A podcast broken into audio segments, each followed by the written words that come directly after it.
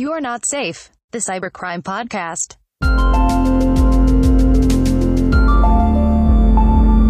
Hola a todos y bienvenidos a este nuevo podcast de ciberseguridad, donde tocaremos temas de ciberseguridad de interés para todos, desde empresas chicas, pequeñas, medianas, grandes. Eh, con ustedes está el día de hoy. Josué, ¿quieres presentarte? Hola, ¿qué tal? ¿Cómo están? ¿Cómo estás, Adrián? Y saludos a todos. Eh, yo soy Josué Violeto eh, y bueno, pues parte de, de mis responsabilidades de mi trabajo es la infraestructura y, y seguimiento a la seguridad de tecnología de información. Muchas gracias, Josué. Y yo soy Adrián Valdés y eh, me he dedicado a dar muchas pláticas y entrenamientos sobre ciberseguridad. Y bueno, si te parece, Josué, vamos a platicar un poquito sobre las noticias más relevantes de esta última semana que, sucedió en, en, el mundo de la ciberseguridad. Gracias, adelante. Okay. Primera, interesante, está llegando un email de Amazon donde te dice, te confirma tu orden, y dice, eh, esta es la confirmación de tu orden número tal, tal, tal, tal, tal, tal, pero no viene el detalle de tu orden, y viene un botón donde dice, ver el detalle de tu orden, le das clic y te manda a descargar un archivo de Word, un doc, eh, en el cual cuando lo descargas y lo abres, te pide que actives los eh, Visual Basic para que pueda correr un virus y descarga un troyano bancario. Eh, este, este email está targeteado específicamente eh, para el Emote Banking, es un software que usan la mayoría de los bancos pero yo creo que pronto vamos a empezar a ver este spoofing de emails de Amazon para otro tipo de troyanos. Otra interesante, Dunkin' Donuts aceptó pagar 650 millones de dólares en daños por haber ocultado del 2015 al 2018 información de que habían hackeado las cuentas de sus clientes y habían hecho cargos falsos a través de sus tarjetas. Aparte de pagar ese dinero aceptó hacer público con todos los clientes que fueron hackeados, avisarles, decirles que cambien sus contraseñas dentro del sitio y la app de Dunkin' Donuts y reponerles el dinero que fue usado por los hackers en sus tarjetas. Y qué delicado hacer público, ¿no? Ese, tipo de información. Pues, qué impresionante que no lo hayan hecho público en, tres años, ¿no? Creo que este, e, eso es lo que más pega de este juicio, que los demandaron por, por haberse callado y y tú no sabes que hackearon tu tarjeta en Dunkin' Donuts, ni que te metieron cargos que no son, y que tu password está este, comprometido, ¿no? Y se lo usas en otros sitios. Claro, y por eso yo creo que es la multa de 650 millones de dólares para que se vuelvan un poquito más transparentes. Que, que, tiene relación con el caso que vamos a hablar ahorita, ¿no? De la transparencia y la importancia que tiene que ver para manejar situación. Correcto, les tenemos un caso súper interesante para iniciar y, y, el punto de la transparencia es oro. Dos noticias más rápidas. El Bluetooth de baja energía, que ahora ya traen todos los dispositivos, encontramos un nuevo ataque de spoofing. Eh, la Universidad de Pensilvania ah, avisó a, todos los diferentes manufacturers y software. Windows no es afectado por este, por, este eh, tipo de ataque.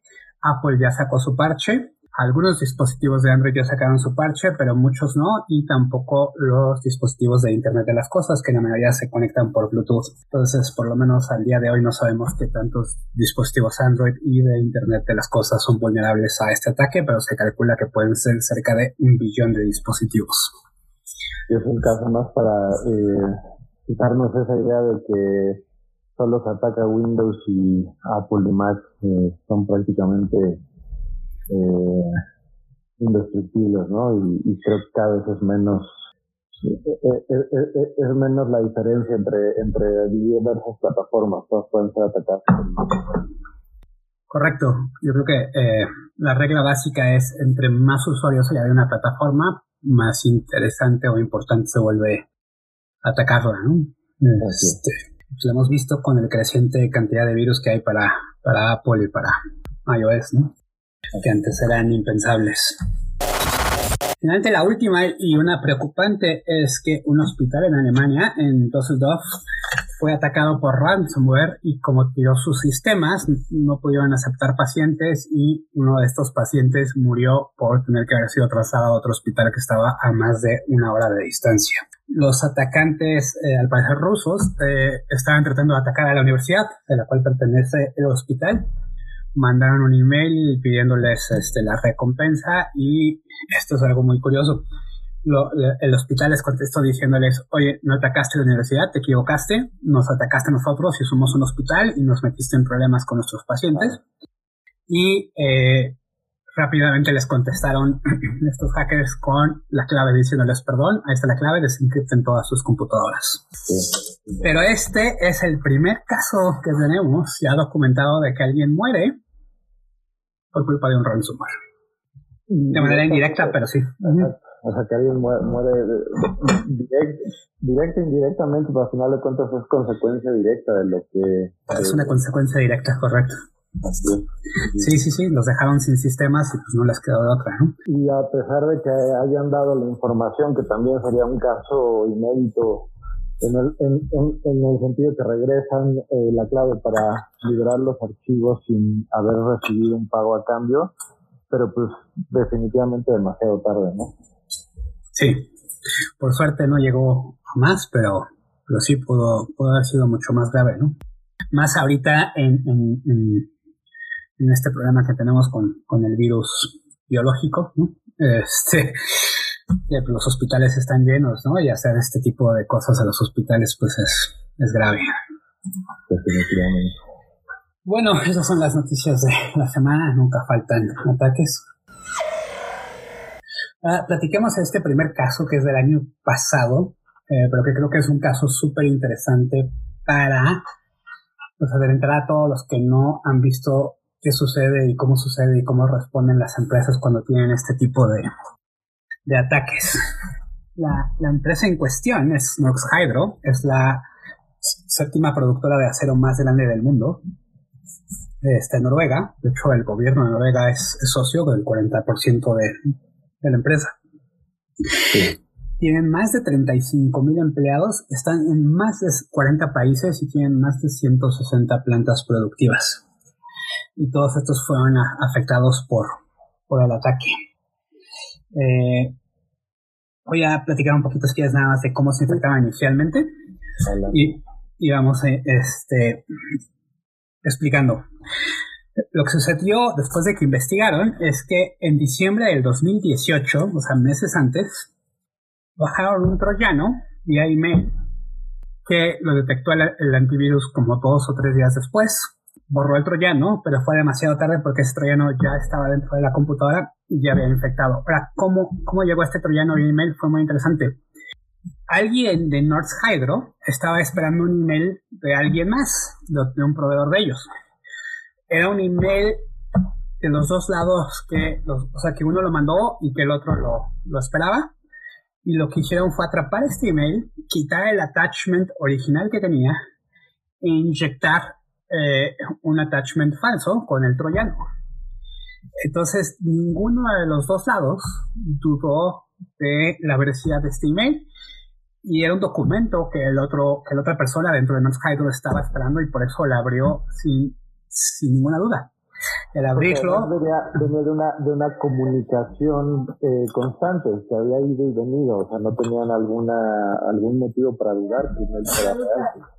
Este, sí, eh, había una comunicación previa, entonces no había duda, ¿no? Era un documento que el de North estaba esperando, era un documento que la otra persona mandó, ¿no? Era, era algo 100% normal, común y corriente que cualquiera de nosotros nos pudo haber pasado este, bajaron el, el troyano. Eh, probablemente este troyano tenía, usaba algún, algún tipo de, de, de, exploit de Zero Day que todavía no había podido eh, parchar los sistemas operativos ni detectar los antivirus, ¿no?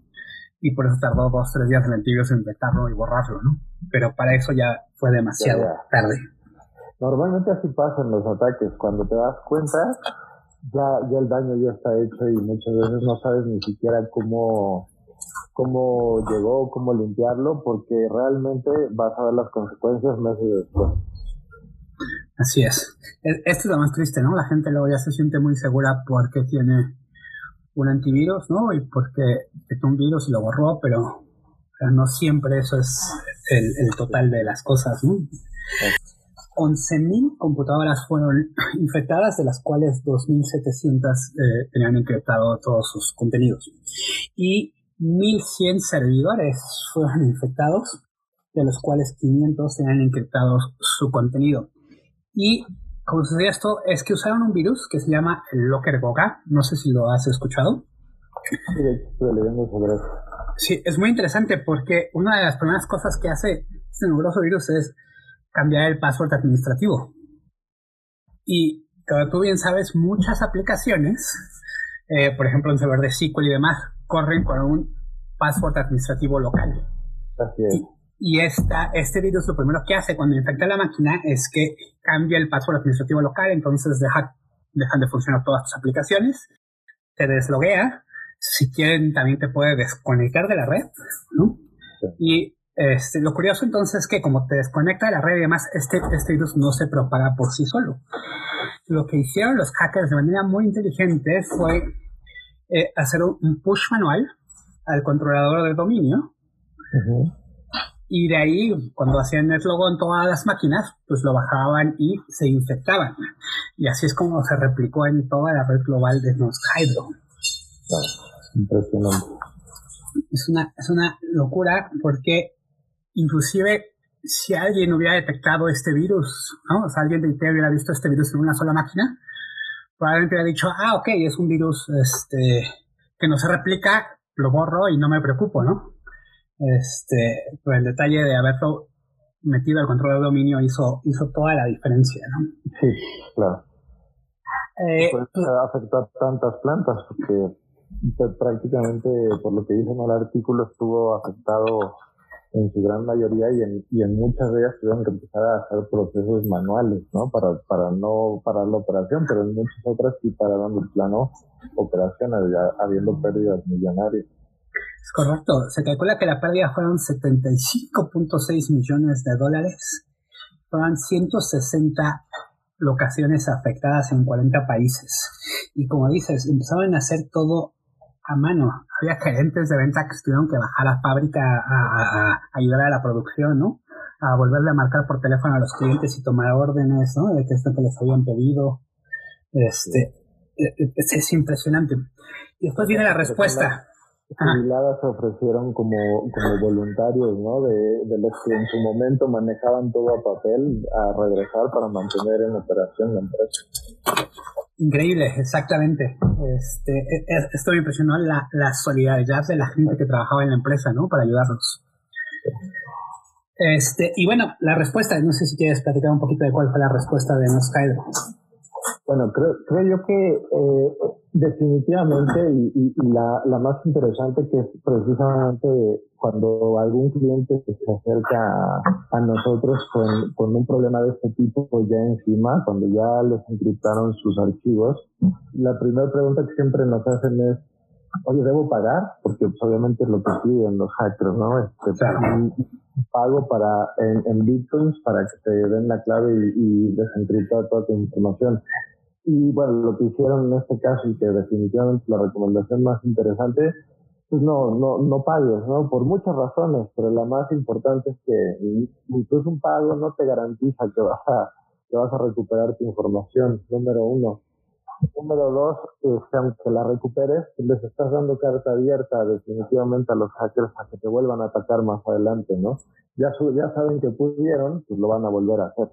Entonces creo que una de las decisiones importantes fue, no, no pagamos y vamos a recuperar todo a, a partir de, de, servidores de respaldo, de información, de reestructurarnos y también muy importante, es algo que deben tener todas las empresas y que hoy en día, y sobre todo en México, todavía no somos muy conscientes de eso, es precisamente un plan de recuperación y de continuidad de negocios, porque eh, de eso se determina todo, ¿no? Ir a cada una de las áreas a decir, ok, mañana a las 10 de la mañana no tenemos servidores, no tenemos infraestructura, no hay comunicación electrónica.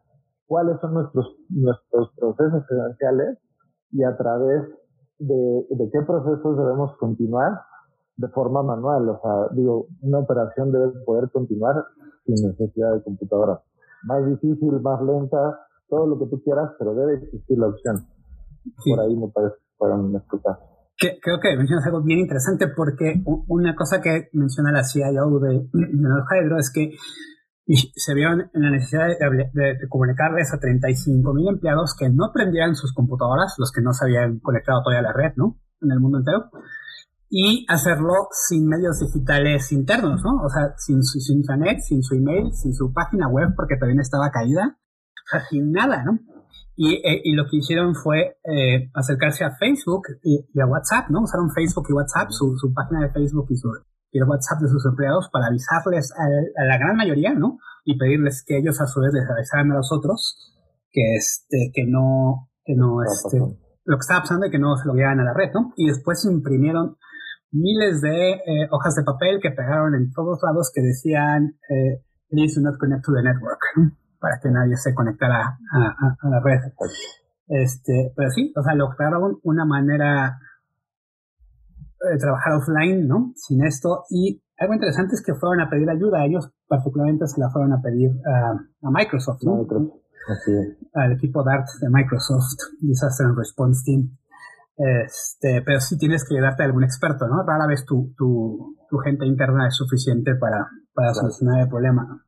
Definitivamente. Y otra cosa muy interesante que hicieron, que es eh, comunicar de forma abierta y transparente todo, todo el proceso que les llevó a recuperar eh, pues su, su, operación, ¿no? De, de, de forma estándar. Y, y, digo que es muy interesante porque normalmente hoy en día, y los casos que yo he visto en empresas tan grandes, lo primero que hacen es ocultar todo porque, bueno, hay muchos intereses, ¿no? De por medio. Entonces, como de hablar de Dunkin' Donuts, ¿no? Ajá.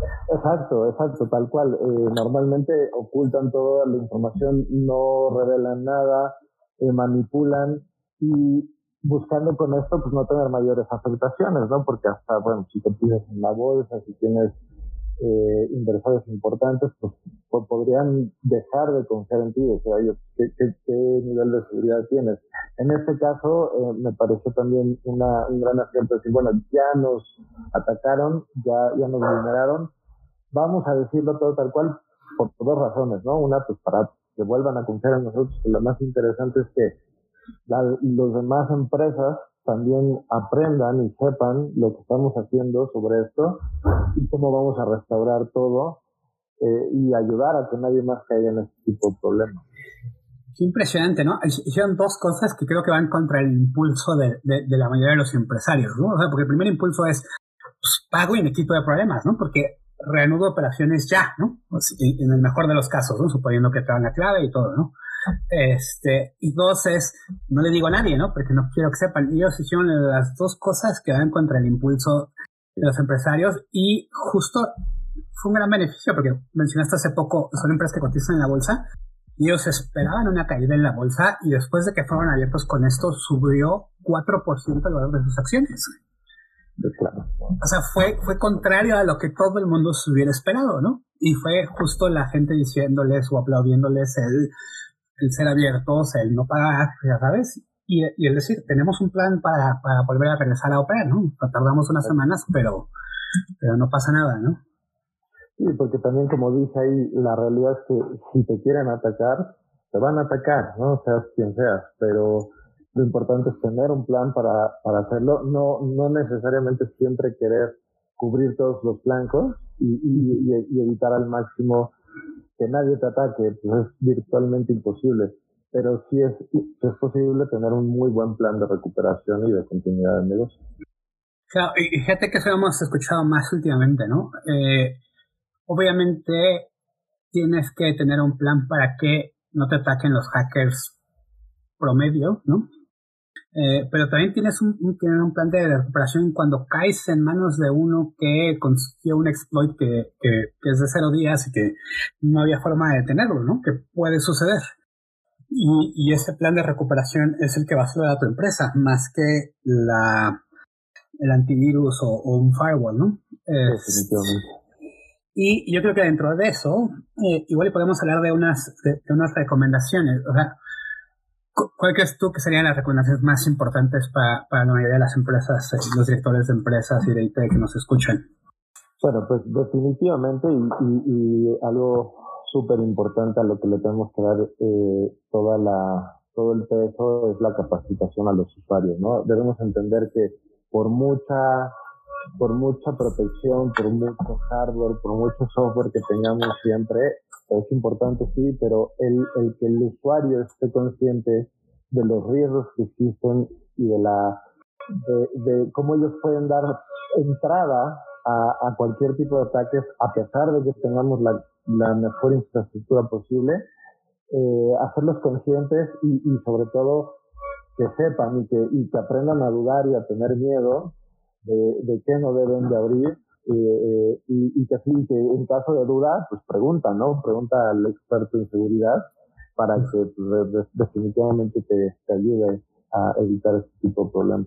Justo esto es algo de lo que hizo Noscairo. dos cosas que empezó a hacer después de esto. Una fue empezar a entrenar a su gente en los riesgos actuales porque la gente no está muy al día. O sea, esto avanza tan rápido que la gente rara vez está al día de, de las diferentes vectores o formas de ataque que, que, existen, ¿no? Y el usuario final es vulnerable porque es muy difícil que esté al día de cómo, de cómo suceden estos ataques, ¿no? Y otra cosa que, que empezaron a hacer es institucionalizar emails de prueba. Empezaban a mandar emails tramposos de prueba, ¿no? Para ver cuántos caían y pues luego decirles, oye, caíste, no debiste haber caído por esto, esto, esto, esto y esto y esto, ¿no? Este, y entrenar, porque es, es el 90% de los ataques de ransomware están entrando por los emails, ¿no? Sí, y por usuarios que, no cuestionan lo suficiente la veracidad de un correo y lo abren sin, sin mayor pregunta. Correcto. Y otra creo grande que salvó a North Hydro es que tenía backups de, de todo, ¿no? Sí que creo que sin, sin, backups pues no te queda otra más que pagar este el, rescate, ¿no? Así es. Y, y, como decíamos, quién sabe si aún pagando vayas a tener... Sí, la clave, ¿no? La clave, porque al final de cuentas son delincuentes los, que hacen esto. Es correcto. Este, pues creo que este es un caso muy interesante porque lo que aprendemos es es mejor ser abiertos, ¿no? Así tus proveedores saben que no se pueden conectar a tu sistema y no se infecta, ¿no? Tus clientes saben que pues, te tienen que apoyar y aguantar un poquito de tiempo a que les entregues porque estás haciendo las cosas manuales, ¿no? Tus accionistas también, ¿no? Eh, el, el, el, no pagar, ¿no? Que no, no, sigues manteniendo a estas organizaciones criminales, ¿no? Y, este, y el tener un buen plan de recuperación, como dices. ¿Qué, se requiere para que una empresa haga un plan de, desastre y recuperación? Pues, desde, mi perspectiva y lo que normalmente hacemos nosotros y recomendamos a los clientes es ir con todas las áreas eh, y a cada una decirles cuáles son tus procesos clave para seguir operando, ¿no? Y, sobre esos procesos claves, eh, plantear el escenario. ¿Qué pasaría si ahorita no tienes ningún acceso a, un medio electrónico. ¿Cómo podrías operar? Entonces, sobre eso meterlo en papel y hacer algunas pruebas de precisamente, ¿no? Que son súper importantes, porque ya que definí en papel cómo debo operar, pues vamos a hacer una prueba si efectivamente en una sección de la empresa, un área, puede continuar operando de esta forma. Excelente. Y sí, y yo creo que es muy importante que todas las empresas se, se acerquen a su, a su proveedor de IP o si no tienen uno, pues, alguno, ¿no? Para que les ayude a crear este plan de respaldos y de recuperación en caso de que, de que pase algo. Ahora, muchos dicen que eso puede ser muy caro. ¿E-, ¿Es realmente muy caro? No, eh, eh, realmente lo, importante y lo que hay que saber es que es, cuestión de toda la empresa, ¿no? También está, existe esta idea o costumbre de, de pensar que IT es el responsable de hacerlo eh, IT definitivamente es el responsable de liderar y de darle eh, forma a este tipo de planteamientos porque pues, toda la información pasa por medios electrónicos hoy en día. Sin embargo, quien maneja y quien, conoce la operación de cualquier negocio y en cada una de las áreas son los responsables de determinar cómo debe continuar. Entonces, más que caro, eh, sí, definitivamente requiere tiempo y requiere la, eh, el que se involucren todas las áreas de la empresa. Eh, por eso es que muchas veces las, las empresas no lo llevan a cabo, pero eh, si nos damos cuenta de, de, de, lo que puedes ahorrarte en caso de un ataque, como en este caso acabamos de ver millones de dólares, eh, cualquier DRP que hagas pues te va a terminar saliendo mucho más barato que, que caer en alguno de estos, de estos problemas. Es correcto, totalmente de acuerdo. Creo que esto fue algo muy interesante para, para iniciar, para todos los que nos escuchan, ser una empapada de lo que puede suceder y de, de no importa qué tan pequeño o qué tan grande seas, todo el mundo es vulnerable a estos, a estos ataques, ¿no? Sí. Y lo importante que es eh, pues, saber qué hacer al respecto, o por lo menos estar listo para responder rápidamente a, al respecto. Eh, la gente debe pensar que, que un ataque va dirigido a una, a una empresa, a una persona en particular. O sea, los ataques están ahí y están todo el tiempo automatizados buscando en dónde puedan entrar. Y, y si en tu, en tu infraestructura y en tu red encuentran, van a entrar, aunque ni sepan quién eres, y te van a afectar. Entonces debemos ser conciencia de que esto ya no es, no es como hace 15 años que la gente decía, no, un ataque solo a las grandes empresas, que me dicen, seas chico, seas grande, te puede afectar eh, proporcionalmente de forma impresionante. Entonces, mejor estar prevenido. Claro, fíjate que tocas un punto importante porque en el dark web, donde, donde se venden estos exploits de cero días, ¿no? Que les llaman porque tienes cero días para parcharlos a partir de que los encuentran, ¿no? Este, se venden muy caros justo por eso, ¿no? Porque saben que si se lo venden a alguien que automatiza este proceso, como no hay, no hay forma de tenerlo porque nadie todavía sabe que existe esta manera de explotar, ya sea un ruteador, una computadora, un email, lo que sea, como no hay manera de tenerlo todavía, se venden en, en 100 mil, en medio millón de dólares, etcétera, porque saben que los hackers automatizando pueden hacer que caigan millones de empresas en todo el mundo, ¿no? Que si lo hicieran targeteado a uno a uno, pues, pues no sería negocio, ¿no? El negocio es justo como dices, pues automatízalo y a ver cuántos caen, ¿no? Cuántos llegan. Exacto. Impresionante. Pues creo que esto fue eh, muy bueno eh, eh, para iniciar. No sé si quieras agregar algo, algo más. No, pues básicamente ya eh, estaremos platicando más casos similares y sobre todo tips de cómo protegerse, de, de qué hacer en caso de que, que caigan, pero sí, muy, muy interesante todo este mundo de la ciberseguridad. Excelente, pues Josué, muchas gracias por acompañarnos. Este, eh, estaremos teniendo este podcast. Es, esperemos que cada 15 días por ahí tengamos un nuevo episodio para todos ustedes. Y, eh, y pues estén atentos al siguiente episodio. Gracias por acompañarnos. Muchas gracias. Bueno.